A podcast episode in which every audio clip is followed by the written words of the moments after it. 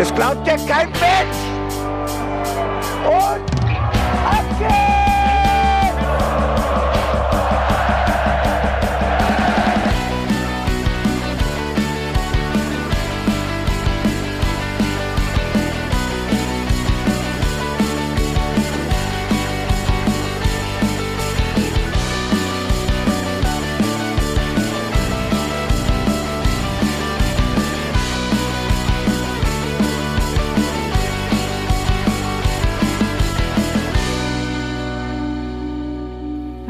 herzlich willkommen zum Hinterhofsänger-Talk. Wir sprechen heute über das Spiel gegen Eintracht Frankfurt und ich freue mich, dass wie immer die zwei beiden besten Buddies an meiner Seite sitzen. Hallo Bene.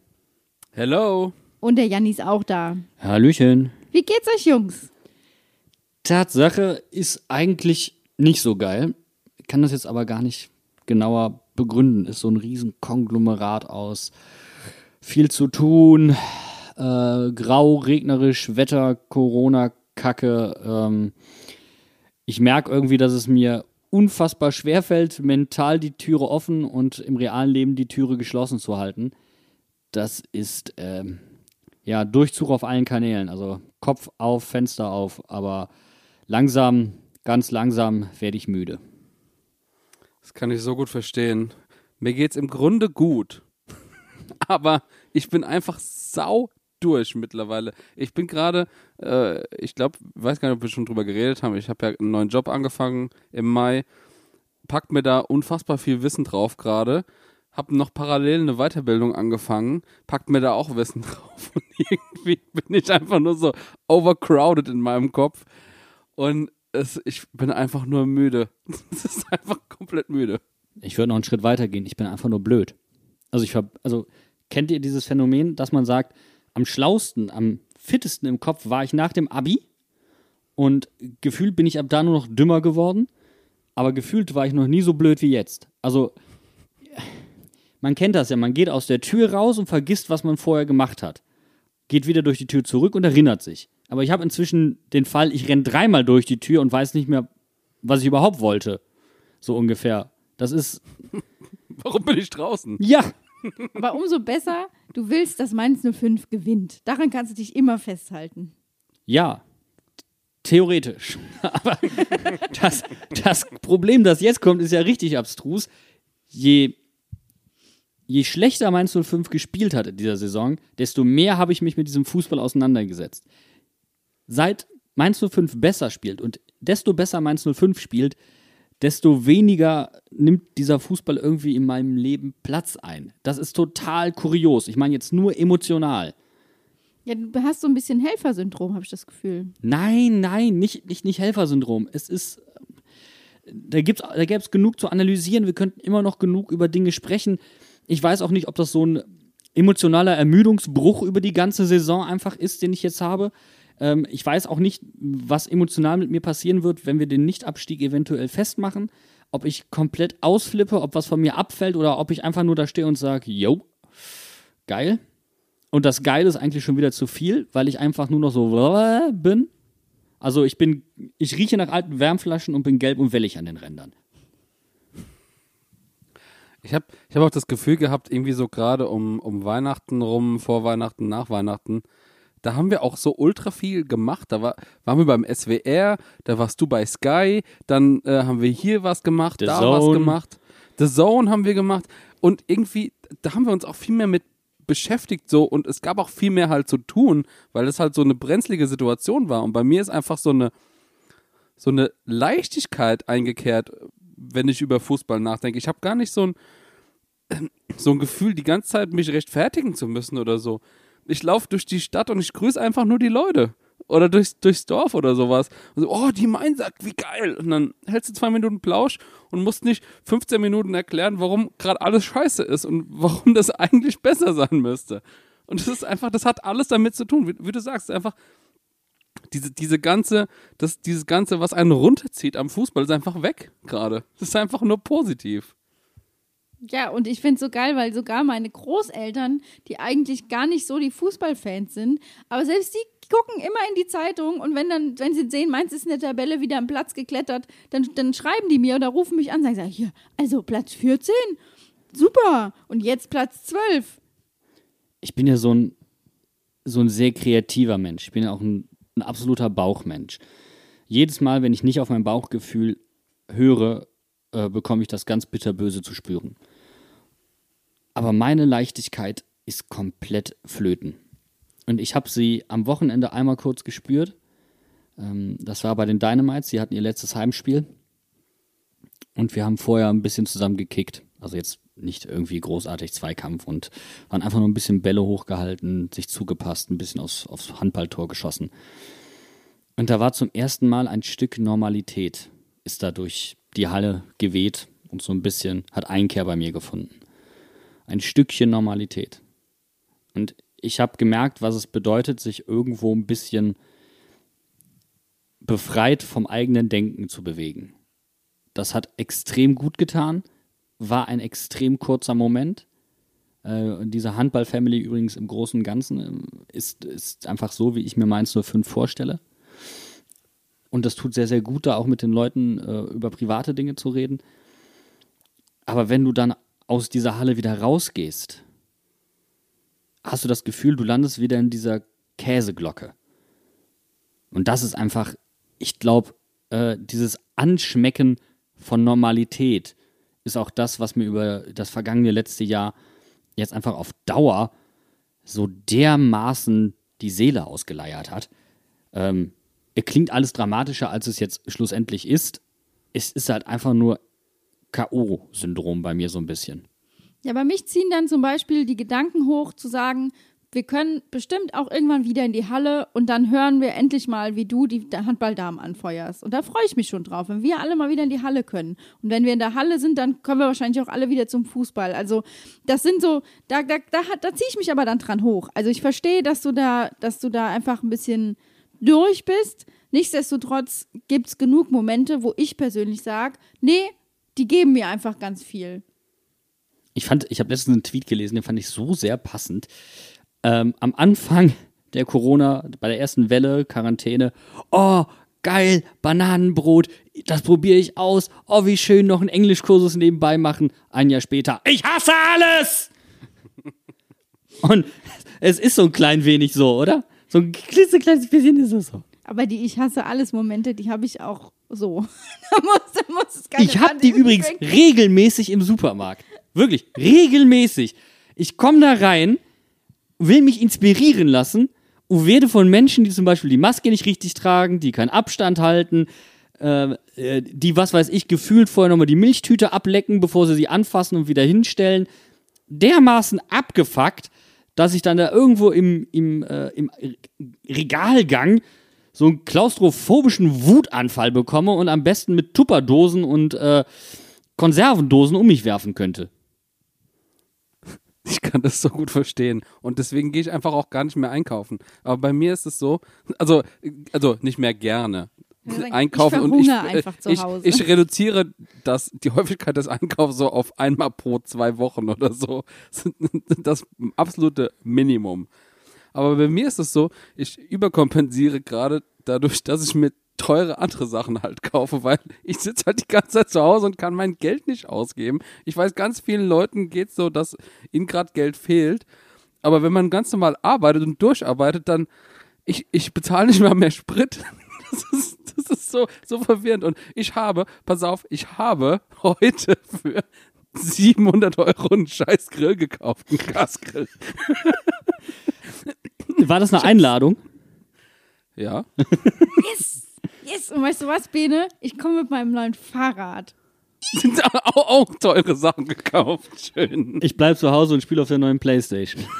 Dann wissen wir doch jetzt schon, dann wissen jetzt schon alle, wie unsere Sommerpause laufen wird. Der Bene, der ist danach braun gebrannt und halb durchgegart von seinem Grill. Ich kann gar, ich, ich bin nur noch am Fahrrad unterwegs und der Jan bleibt käsig weiß und hockt vor der Konsole. Läuft. Läuft Jani und ich tauschen die Rollen.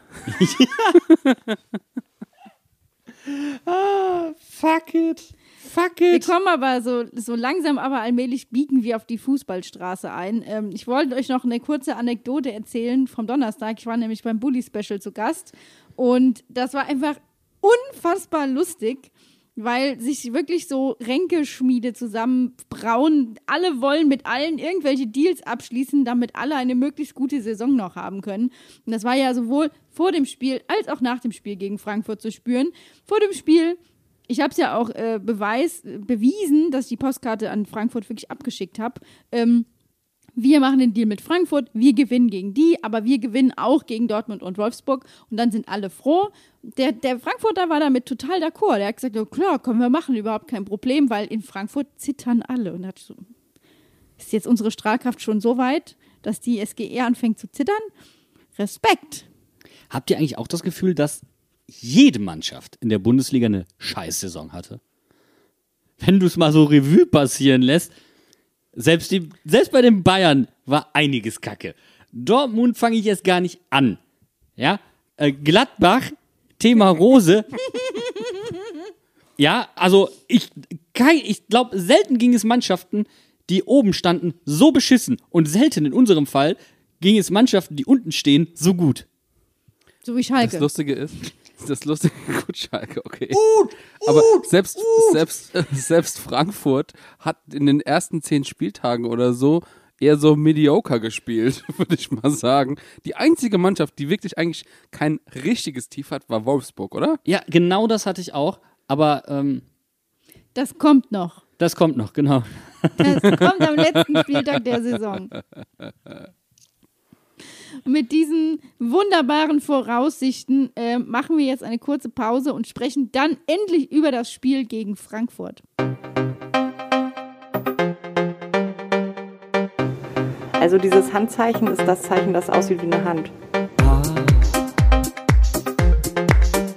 Das aussieht wie eine Hand. Das aussieht wie eine Hand. Mensch, Hand hier! Der letzten Folge sind wir schon davon ausgegangen, dass wir mehr Bayern-Spirit mehr, äh, denn Fra Hertha-Spirit brauchen. Und äh, offensichtlich äh, ist auch Bo dieser Meinung gewesen, denn die Aufstellung hat sich ja Richtung Bayern wieder zurückentwickelt, würde ich sagen. gab genau einen Unterschied und zwar Dominik Kor ist wieder zurückgekehrt ähm, im Vergleich äh, zum Bayern-Spiel. Danny Latze hat auf der Bank gehockt. Ansonsten gleiche Aufstellung, gleiches Mindset in den ersten fünf Minuten, würde ich mal behaupten. Ich habe aber das totale Problem bei diesem Spiel. Keine Ahnung, wie es euch geht. Vielleicht, weil es eben nicht der Nicht-Abstieg war.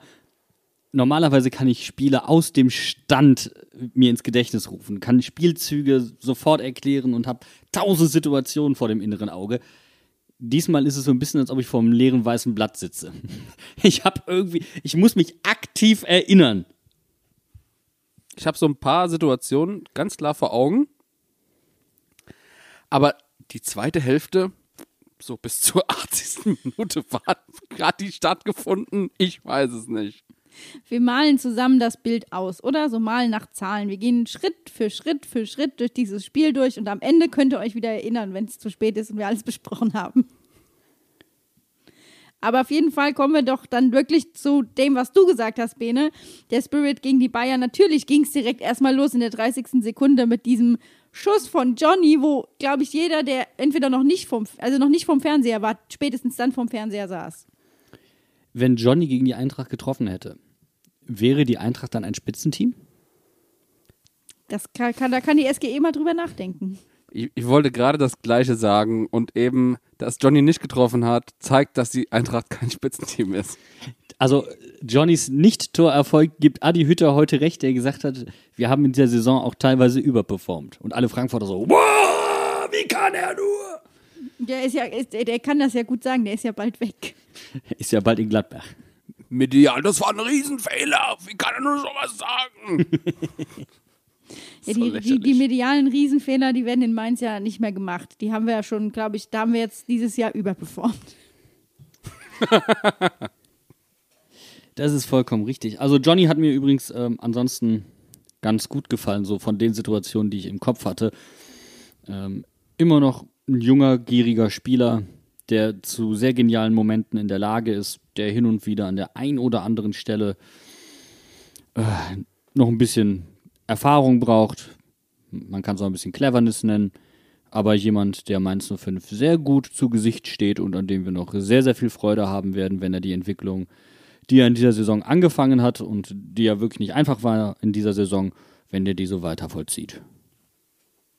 Das sehe ich sehr ähnlich. Äh, Johnny hat äh, ein paar äh, leichte Ballverluste gehabt im Dribbling, aber ansonsten bin ich sehr zufrieden mit seiner Leistung. Vor allem hätte sie ja quasi in der zweiten Hälfte fast krönen können. Mit diesem wunderschönen Pass auf Karim, aber das ist ein Thema für die zweite Hälfte. Ja, und vor allem ist, glaube ich, das auch der Knackpunkt. Ähm, irgendwie funktioniert Johnny ganz gut, aber im Zusammenspiel, da äh, geht es dann irgendwie nicht zusammen. Und da, da wachsen dann allen Mainzern graue Haare, weil das hat ja dann, das war ja dann wirklich bis auf die elfte Minute, über die wir jetzt reden, äh, wirklich schlimm. Aber in der elften Minute, wir haben schon, also hier, ne, Mainz und elf und es, es stand schon in den Sternen, ähm, ja, hat der Karim getroffen. Aber wie? Aber wie fand ich eigentlich ähm, mehr die Aktion von Dominik Kor davor? Der wird äh, eigentlich aus dem Zentrum herausgepresst und dreht sich quasi in den Frankfurter rein und spielt gegen die Pressingbewegung ins Zentrum. Also entweder kennt er seine Pappenheimer aus Frankfurter Zeiten noch sehr, sehr gut oder der hat den Karim einfach gerochen. Eins von beiden. Wahrscheinlich beides. Der stand ja mal sowas von blank, der Karim. Da stand ja sogar noch Quaisern blank nebendran. also hätten die noch irgendwas machen können, die Abwehrspieler meterweit entfernt. Also es war wunderbar gemacht von Dominik Gore. Die beiden waren so blank, die hatten nur noch Fußballschuhe an. Keine Ich- Kappe? Nee, keine Kappe. Keine Kappe. es war wieder ein Tor der frühen Minuten und da sind wir wieder bei dem Punkt, dass wir entweder extrem flott nachlegen oder extrem flott ein Tor schießen. Irgendwie, ja, anders geht's nicht. Ja, es ist, also da muss auch an einigen Stellschrauben gearbeitet werden. Ich bin mir eigentlich relativ sicher, dass die Mannschaft das jetzt machen wird. Der direkte Abstieg ist halt auf jeden Fall schon mal verhindert. Hätte die Hertha gewonnen, wäre es an diesem Wochenende schon fix gewesen. Ich habe bei dieser Mannschaft jedenfalls keine Sorge, in eine wie auch immer geartete Relegation zu gehen. Überhaupt nicht.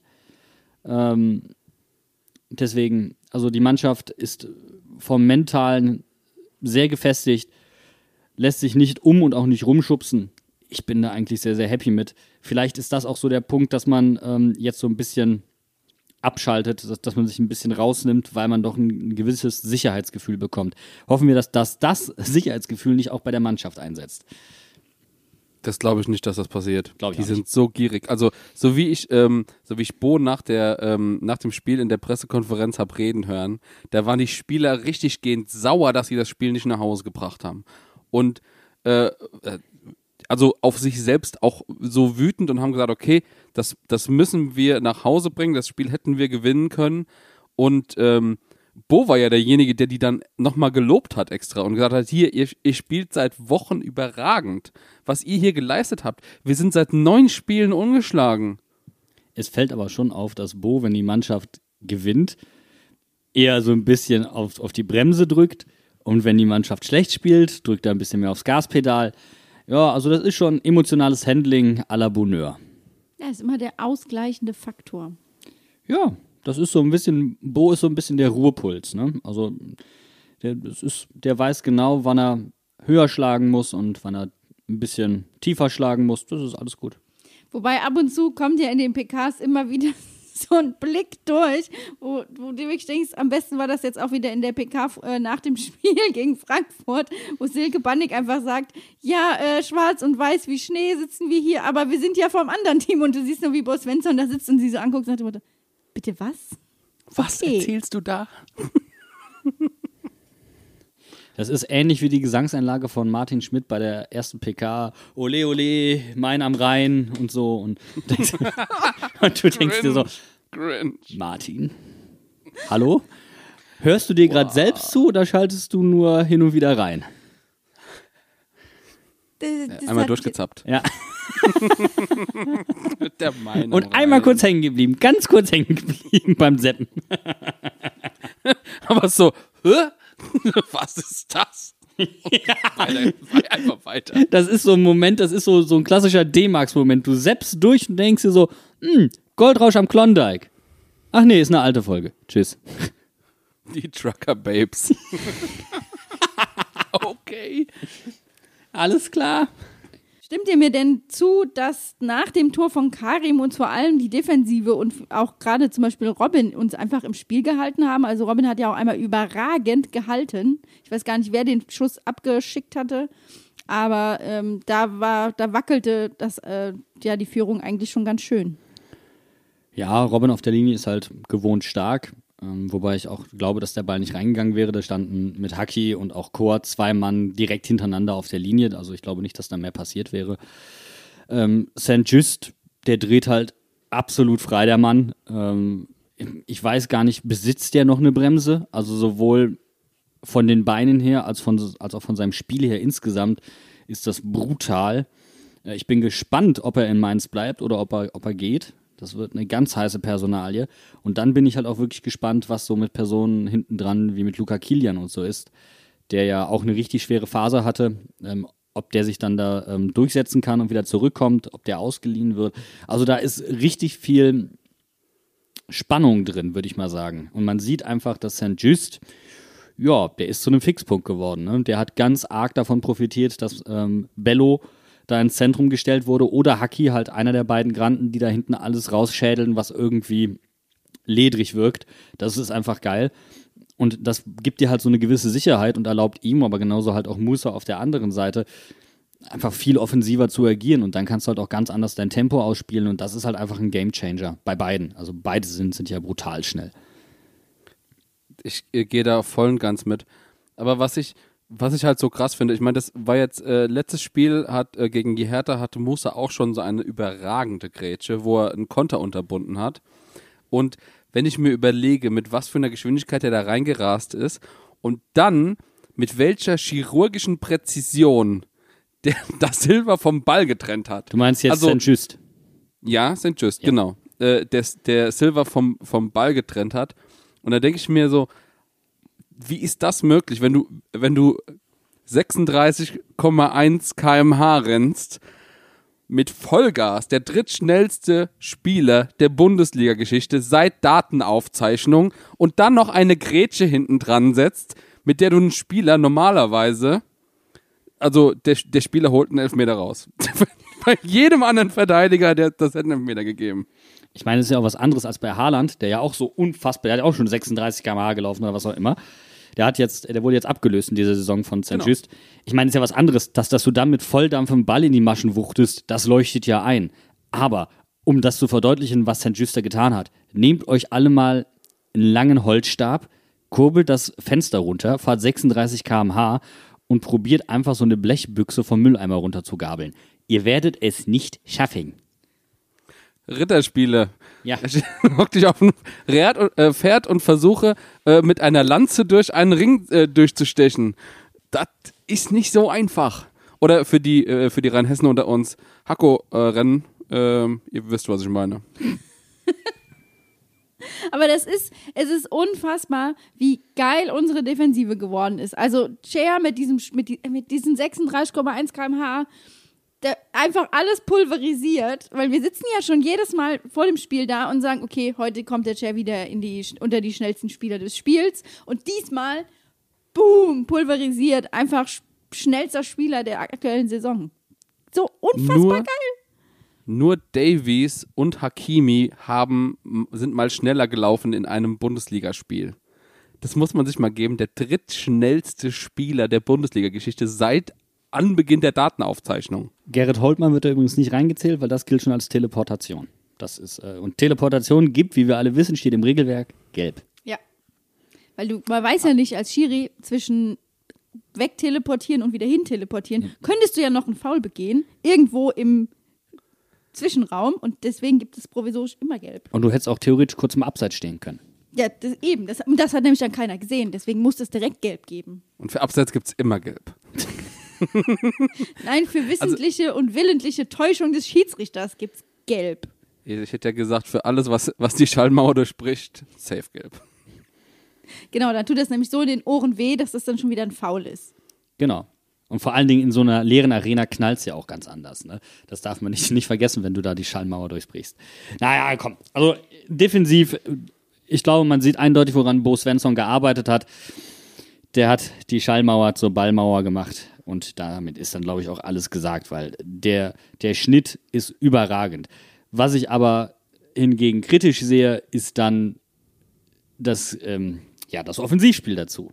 Ich möchte zur Defensive kurz noch was einwerfen. Und zwar war auch gerade das Spiel gestern gegen Frankfurt unheimlich defensiv bestimmt. Insofern, dass wir 81,11 erfolgreiche Defensivzweikämpfe hatten. Und normalerweise liegen wir da bei ungefähr 61,8 Prozent. Das habe ich mir nicht ausgedacht, sondern das haben uns die Jungs von Create Football rüber geschickt. Und das ist für mich auch nochmal ein Hinweis einfach, wie wichtig das gestern war, dass unsere Jungs hinten drin so gut gestanden haben. Wobei das ist auch eine Statistik, die aus den, in, also aus den aus der enormen Flankenanzahl, die, die äh, Frankfurt da fabriziert hat, resultiert. 36 am, an der Zahl. Wir hatten zwar auch schon Gegner, die mehr probiert haben, ähm, aber hier war einfach dann wahrscheinlich die Erfolgsquote einfach etwas höher. Plus man war dann wahrscheinlich auch noch in den entscheidenden Räumen ein klein wenig galliger. Das addiert sich dann so ein bisschen, subsumiert sich auf. Und äh, ja, ja, und dann bleib, ich bleibe jetzt trotzdem noch bei der Defensive. Ich habe nämlich noch gar nichts zu Hacki gesagt. Der hat nämlich gestern auch ein richtig geiles Spiel gemacht. Der hat nämlich auch immer wieder die Zweikämpfe gewonnen und der ist dann einfach durchgelaufen, wenn da Platz war. Und das finde ich so geil, dass unsere Abwehrspieler dann auch nicht hinten drin stehen bleiben, sondern das, wir sehen es ja die ganze Saison über schon, dass die auch Assists machen und weißer Geier. Aber der, der tankt dann einfach durch und läuft einfach weiter nach vorne. Und jeder Kommentator, gestern der Sky-Kommentator hat es ja auch gesagt, oh, der ist jetzt aber weit nach vorne gelaufen, da muss der ganz schön weit zurücklaufen. Das kriegt er aber hin. Und das ist das, was im Moment wirklich einfach funktioniert. Da hat er den Adam gemacht. Langsamer Spieler, der kopfballstark ist vorne drin. Aber das, es war schade, dass dieser Angriff äh, leider nicht dazu geführt hat, dass wir äh, irgendwie aufs Tor geschossen haben oder sowas oder dass wir auch eine Flanke hatten. Der ist ja irgendwie so im Angriffsdrittel oder so versandet. Aber es, äh, wie du schon sagst, es zeigt einfach, dass auch die Abwehrspieler nach vorne was machen dürfen und St. Just und Niakate, die sind ja eh schon äh, drauf geprimed, dass die äh, diese Offensivläufe haben. Aber dass selbst äh, ein Alexander Hack oder vielleicht auch mal ein Bello sowas macht, finde ich halt einfach geil. Aber das hängt mit einer Personalie ganz konkret zusammen und das ist Dominik Kor. Der antizipiert das sofort, macht den Raum frei, lässt sich fallen und sichert ab. Also Dominik Kor, das sind so diese Sachen, die man dann ähm, normalerweise nicht mitbekommt. Das ist dieses stille Helferlein, das eminent wichtig ist. Äh, also da auch an, an Chor, der gestern für mich ein wirklich starkes Spiel da wieder gemacht hat. Außer ein paar Wackler gehabt. Man darf das ja nicht als, als generelle Aussage sehen, aber es war, war ordentlich. Ich meine, ganz ehrlich, die Eintracht spielt um die Champions League. Und da spielen sie in dieser Saison ja auch verdient. Ja, von mir aus haben sie zwischendurch etwas über ihre Möglichkeiten gespielt. Aber das heißt ja nicht, dass sie da jetzt nicht verdientermaßen um die Champions League mitkicken. Deswegen, wir haben uns da unten rausbefreit, Weltklasse, aber wir haben hier gegen den Champions League-Aspiranten und definitiv gegen eine äh, Europa League-Mannschaft gespielt und sind in Führung gegangen und haben die Frankfurter mal richtig ins Schwitzen gebracht und das lag definitiv nicht an der hessischen Sonne. Nee, und es lag auch nicht daran, dass wir uns nur hinten reingestellt haben. Das ist nämlich auch nicht. Nee, dieses, dieses kollektive, aktive Verteidigen funktioniert sehr, sehr gut. Es hätte gestern noch an der einen oder anderen Stelle ein bisschen aktiver und aggressiver sein dürfen, aber mein Gott, mein Gott, Mann, wir haben einen Punkt gemacht ähm, und wenn die Hertha es nicht verkackt hätte gegen Bielefeld, ey, dann wären wir jetzt schon nicht abgestiegen. Aber so sind wir ja auf jeden Fall schon mal sicher, dass wir nicht direkt absteigen. Das ist doch schon mal gut. Ja, das ist auf jeden Fall eine, eine Sache, wo sich auf jeden Fall auch drauf aufbauen lässt, was die Mannschaft eigentlich sich jetzt schon feiern kann nach diesem Spiel, dass man, dass man mit sieben Punkten nach einer Hinrunde einfach nicht mal direkt absteigen kann. Das ist, das ist so krass. Es, ich, ich find, bin fast ein bisschen enttäuscht, dass wir in der Rückrundentabelle auf den sechsten Platz gefallen sind, weil, weil zwei, zwei andere Mannschaften auch 29 Punkte haben, aber ein besseres Torverhältnis als wir. Keine Mannschaft aus der zweiten Liga, die gerade um die Relegation spielt, hat Bock, gegen dieses Mainz 05 auch nur irgendwie eine Arena zu betreten.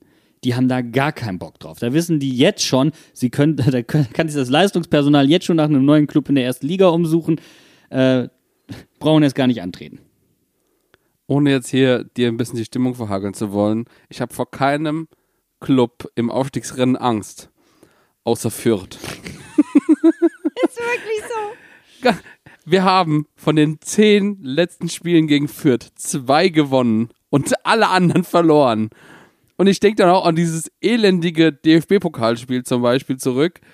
In der ersten Liga, in der zweiten Liga, es ist vollkommen egal. Irgendwie ist Fürth unser Nemesis. Ja, und wir kommen nämlich jetzt zu was, was du schon eben ansprechen wolltest, Janni. Und ich glaube, das ist nämlich dann auch so ein Knackpunkt.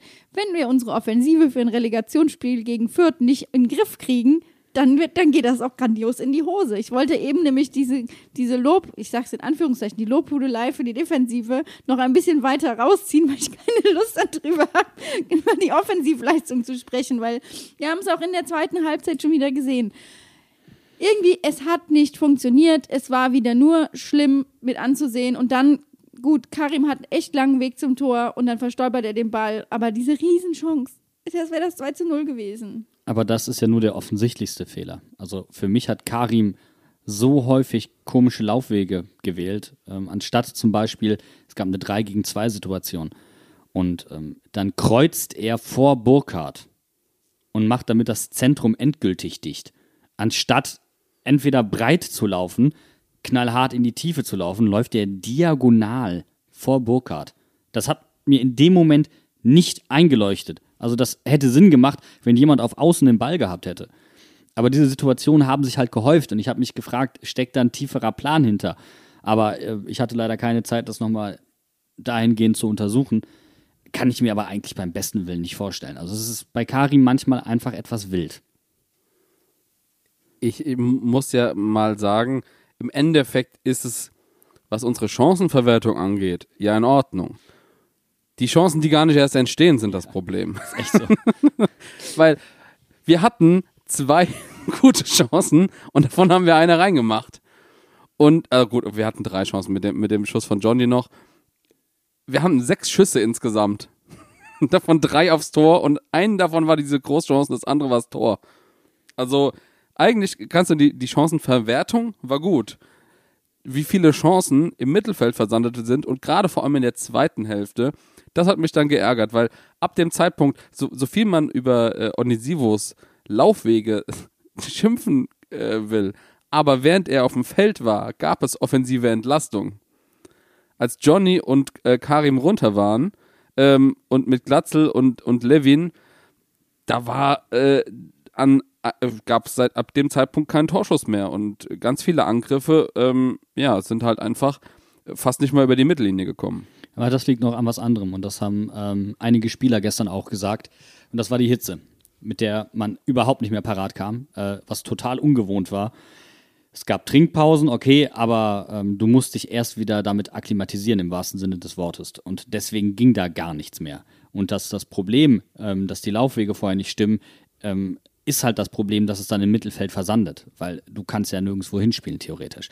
Und das ist das Problem. Also ähm, wir haben immer wieder sehr, sehr gute Ansätze, aber teilweise trauen wir uns entweder nicht, diesen Ball zu spielen, wir spielen ihn nicht, weil wir ihn nicht sehen, ähm, oder wir denken viel zu umständlich.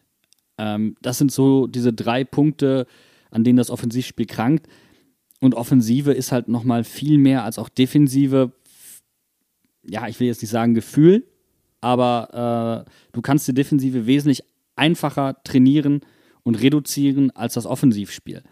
Und da musst du auch so ein bisschen auf dein Bauchgefühl hören als Trainer. Und wenn du sagst, Bruder Karim, der, der, der nervt den Hinteregger so hart, vielleicht zieht er dem noch die rote aus der Tasche oder so, das wäre ja was. Keine Ahnung. Ähm, ich finde es auch müßig, darüber nachzudenken, aber es ist schon richtig, wir müssen halt uns mehr Chancen herausspielen und wenn wir sie haben, äh, müssen wir einfach noch etwas ja, tödlicher werden. Ich glaube, das ist natürlich voll und ganz auch Bo's Plan gewesen. Das Problem, was du jetzt schnell fixen kannst, die Defensive, das musst du halt fixen und die Tore. Im Endeffekt, wir hatten die komplette Saison über Saupech mit Chancen. Ja. Wir hatten auch sau viel Pech mit äh, Standards. Und zwar mit, äh, also offensiv wie defensiv.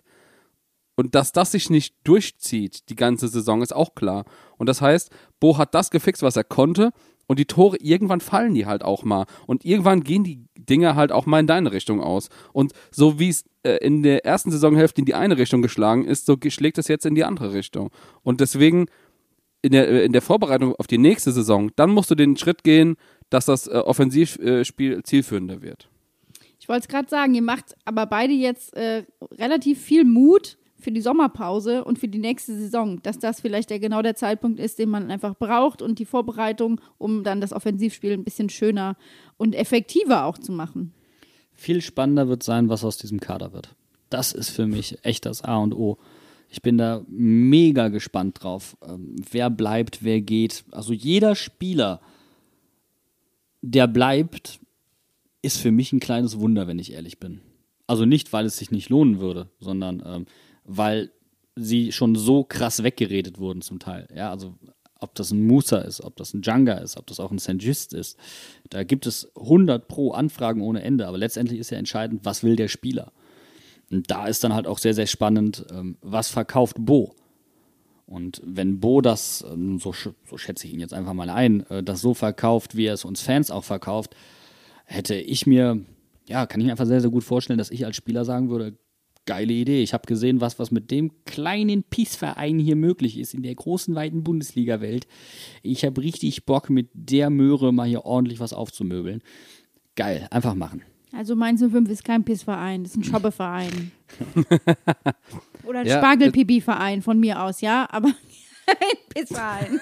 Spargelpissverein. Äh, wir haben ja eine, eine Sendung nach der Saison, wo wir uns nochmal explizit den Kader angucken. Was ist möglich ähm, an Transfers, was ist möglich an Abgängen.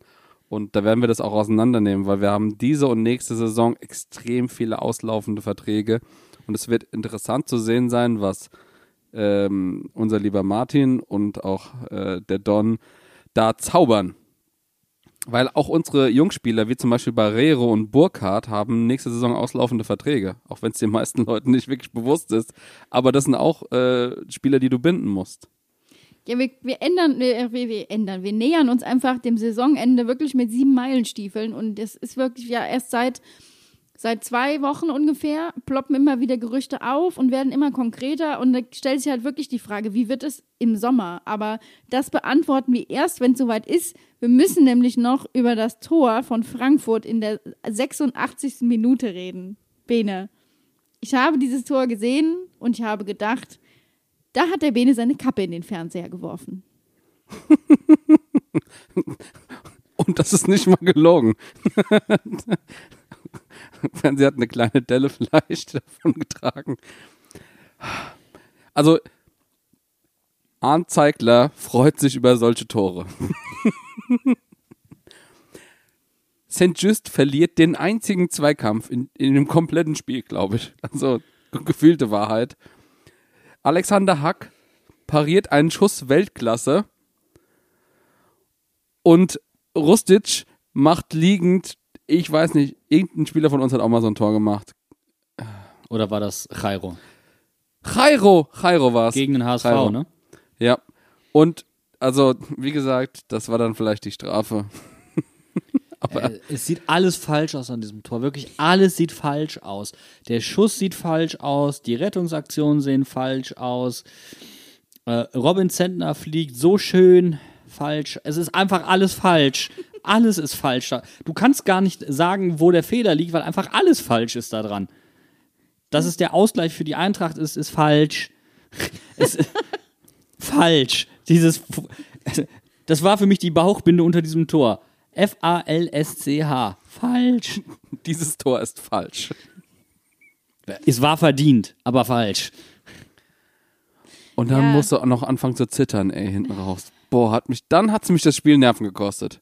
Vorher hatte ich überhaupt kein Problem, als noch 1-0 stand, aber als 1-1 stand, da gehst du dann raus und denkst dir so, boah, nehmen wir jetzt überhaupt einen Punkt mit, weil die Chancen waren da.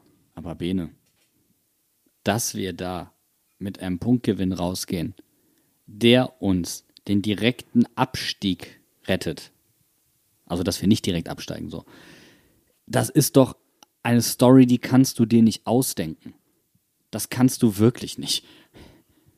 Deswegen, Ich ich, harre einfach nur noch der Dinge und warte ab, was da kommt. Ich will gar nicht mehr prognostizieren. Wir könnten theoretisch, gebt euch das mal, nach einer solchen Saison Samstagabend auf der Couch den Nichtabstieg feiern. Samstagabend, das wäre für eine so aufregende Saison ein sehr ruhiges Ende. Du nimmst mir die Frage quasi aus dem Mund, denn ich wollte euch fragen, was macht ihr am Samstag um 17.15 Uhr? Feiern. also ich, es muss schon wirklich, wirklich alles schief gehen, wenn wir noch absteigen. Also wenn wir das, damit wir noch in die Relegation kommen, sage ich mal so. Dass wir absteigen, da muss wirklich dann alles schief gehen. Augsburg muss ein Spiel verlieren gegen Bremen, muss das andere Spiel gegen Bayern gewinnen. Das ist die, das ist die Bedingung quasi, damit das funktioniert. Weil sonst, ansonsten, wenn das Spiel unentschieden ausgeht, ist entweder äh, kann Bremen uns nicht mehr äh, einholen und äh, andernfalls, gut, Augsburg ist uns dann eh egal. Aber dann ist Bremen auf jeden Fall safe hinter uns und Köln ist auch safe hinter uns. So, und das heißt, Bremen muss dieses eine Spiel gewinnen. Parallel, Bielefeld muss zwei Spiele gewinnen, um uns noch einzuholen. Da langt uns nicht mal, da langt denen nicht mal ein Sieg und ein Unentschieden. Und wie gesagt, es, es muss schon alles schief gehen und im Endeffekt, ich freue mich, dass wir so eine geile Rückrunde gespielt haben.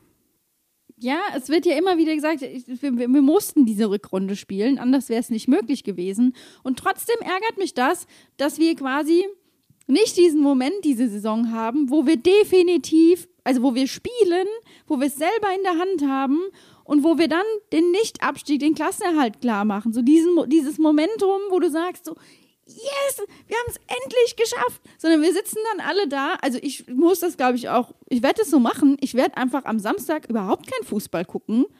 Und dann gucke ich um 17.15 Uhr auf mein Handy und entweder steht dann da, dass wir es geschafft haben oder nicht. Aber ich kann nicht, also ich kann am Samstag, glaube ich, nicht feiern. Meine Reaktion auf diese Tatsache liegt im absoluten emotionalen Grenzbereich. Ich habe keine Erfahrung in dieser Welt, wie, wie das ausgehen wird. Es wird keinen Platzsturm geben, wo wir dann am Ende auf dem sonnendurchfluteten Rasen liegen werden. Ähm, ich werde niemandem um den Hals fallen können. Ähm, vielleicht sagt mein Körper dann aus Selbstschutzgründen, bleib cool, tu so, als wäre nichts passiert. Ich weiß es einfach nicht. Ich habe keine Erfahrungswerte in diese Richtung. Aber wir können ja mal was vereinbaren. Habt ihr da drauf Bock? Wir posten Hängt davon ab, was. Ja, ich Jetzt sagen. kommt's, jetzt kommt's. Wir posten am Samstag um 17.15 Uhr ein Foto von uns, egal wo wir sind und egal was wir machen, wie, wie wir gerade sind. Egal, ob wir dann schon nicht, nicht, also ob dann Klassenerhalt klar ist oder nicht. Einfach, wir fluten Twitter mit irgendwelchen Fotos von 05-Fans, die irgendwas machen, nur halt nicht gerade die 05er beim Fußballspielen dabei zugucken, dass sie den Klassenerhalt klar machen. In der Corona-Zeit hat sich bei mir so ein kleiner Trend entwickelt. Ich bin neuerdings Stressbader. Also, um runterzukommen, lege ich mich halt gerne in die Wanne ab. Und das, ähm, ich werde es nicht teilen. O oder soll ich das teilen? Du musst ja kein Ganzkörperfoto machen, Herr Budde. Du kannst ja dein, nur dein, dein holdes Köpfchen aufs Foto packen. Und der Rest ist äh, Badeschaum. Ja, der ist, das ist der, der Rest ist der Fantasie überlassen. Dann hole ich mir eine Badebombe für Samstag. Ich finde es find das okay, können wir machen.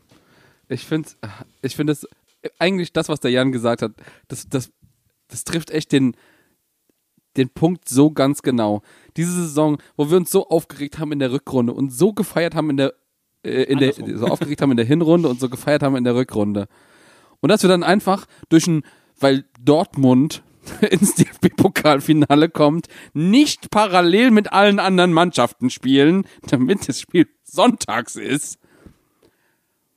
Und dann sitzen wir gemütlich, gucken die Sky-Konferenz und denken uns, okay, cool. Das ist, das ist also der Nichtabstieg. Allein dafür hätte es Dortmund verdient zu verlieren.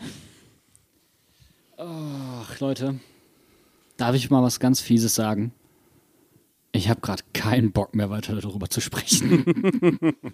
Wirklich gar keine Lust mehr. Ich rede über jeden Scheiß gerne und ausgiebig, aber darüber ist es auch so ein Phänomen, das habe ich in dem letzten Jahr gelernt, zu sagen, wenn ich auf etwas keinen Bock mehr habe. Darauf habe ich gerade wirklich keine Lust mehr. Ist doch schön. Ich habe noch eine High Note, Komm, hau raus. mit der wir die Sendung beenden können. Wir haben es das erste Mal geschafft, innerhalb von einer Saison mehr, nein, ist jetzt das neunte Spiel in Folge, ungeschlagen zu bleiben. Die längste Serie ist zwölf Spiele, das war äh, die Saison 9-10 und 10-11 und wir sind gerade dabei, das zu egalisieren. Das ist doch mal schön. Das ist wirklich eine High Note, auf der wir einfach die Sendung beenden. Wir bleiben einfach bei diesem wunderschönen, bei dieser wunderschönen Botschaft, die du uns zum Ende der Sendung noch quasi verkündet hast, die du rausgehauen hast und entlassen euch in den Rest der Woche. Und wir sehen und hören uns, wann immer ihr wollt, aber spätestens am nächsten Montag, weil wir müssen ja wieder montags Oh, podcasten. nee. Bester Tag zum Podcasten Och, nicht. nee. Leute, dieser Montag, der geht mir ja sowas Da hab ich- von. Da habe ich noch eine Statistik zu. Wir haben seit März genauso oft samstags wie sonntags gespielt. Und dazu noch freitags und mittwochs. Was zur Hölle? Das ist, das ist jetzt wieder der Downer zum Ende der Sendung. Egal, wir beenden das jetzt hier. Wir hören uns nächsten Montag wieder. Bis dahin macht's gut und wir hoffen, dass wenn wir uns wieder hören, dass wir dann den Klassenerhalt geschafft haben. Macht's gut, schöne Woche noch. Tschüsschen. Wir sehen uns in der Badewanne. Bye bye.